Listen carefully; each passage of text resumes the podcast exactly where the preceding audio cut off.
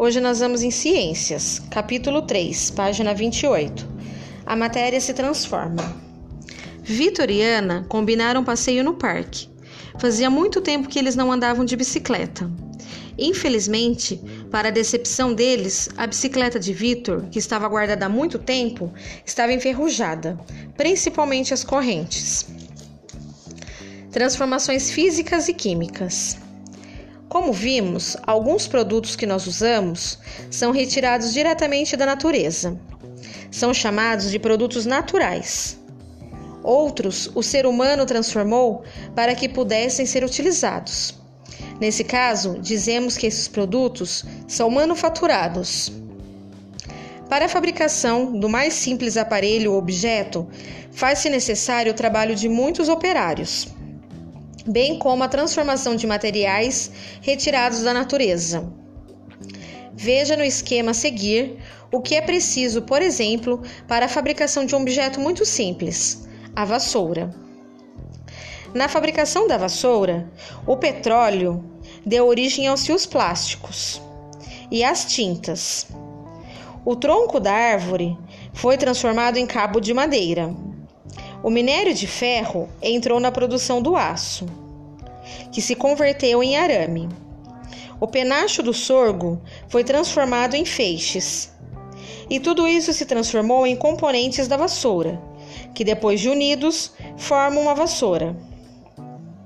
Quanto mais sofisticado for o objeto, mais mão de obra é necessária e maior quantidade de material é gasto em sua construção. No exemplo da vassoura, observe que o cabo continua sendo madeira, como estava na árvore, e que os penachos de sorgo permanecem naturais, depois de amarrados na vassoura. São exemplos de transformações físicas. Por outro lado, o petróleo e o minério de ferro se transformaram em fios de plástico, tinta e arame, respectivamente. A palha do bambu, depois de seca, é trançada pelas mãos de artesãos e dá origem a objetos como cestos, bolsas e chapéus. Nas destilarias, o petróleo é purificado e posteriormente é transformado em gasolina, querosene, empregado na fabricação de tintas e em muitos outros produtos, que nem de longe lembram petróleo que saiu do poço.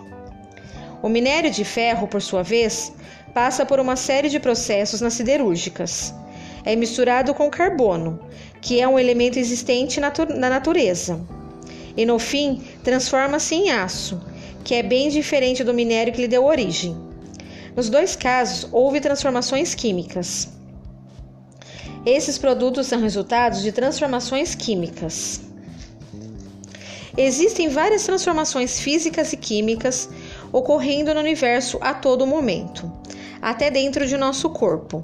Aliás, se não fossem as reações químicas, nem vida haveria. Veja os exemplos abaixo. Para acender o fogo, usamos um palito de fósforo. Depois de aceso, o carvão que resta em nada lembra o palito de fósforo que lhe deu origem. O ovo, depois de frito, tem características bem distintas do seu estado inicial, antes do cozimento. As transformações pelas quais passaram o palito de fósforo e o ovo são irreversíveis, ou seja, eles não podem voltar a ser como eram antes. Nestes casos, o calor foi o responsável pelas transformações que aconteceram. Em geral, as transformações químicas são irreversíveis, porque uma substância é transformada em outra e não pode voltar a seu estado original. As transformações físicas podem ser reversíveis ou irreversíveis. E você, o que acha? Observe este exemplo mostrado na imagem abaixo. É uma transformação reversível ou irreversível? Explique sua resposta. Bem, essa trata-se de uma mudança reversível. Quando a água passa de gelo para água líquida, de água líquida para vapor e depois novamente para água líquida, ela muda de estado físico, mas continua sendo água. A página 33 nós vamos pular, mas se alguém quiser fazer, pode fazer, tá bom? A 34 é tarefa e nós vamos continuar nossa leitura. Transformações no ambiente. Na natureza, transformações, sejam físicas, sejam químicas, ocorrem o tempo todo. A água em seu ciclo, o sol iluminando e aquecendo, o vento que sopra, os vulcões que expelem magma, que depois de resfriado fica muito diferente do que quando saiu, em forma de lava, do interior do vulcão, entre muitos outros exemplos. Algumas transformações são violentas e perigosas, outras transformações são lentas e silenciosas. A dinamite pode ser usada para derrubar prédios velhos ou em risco de cair.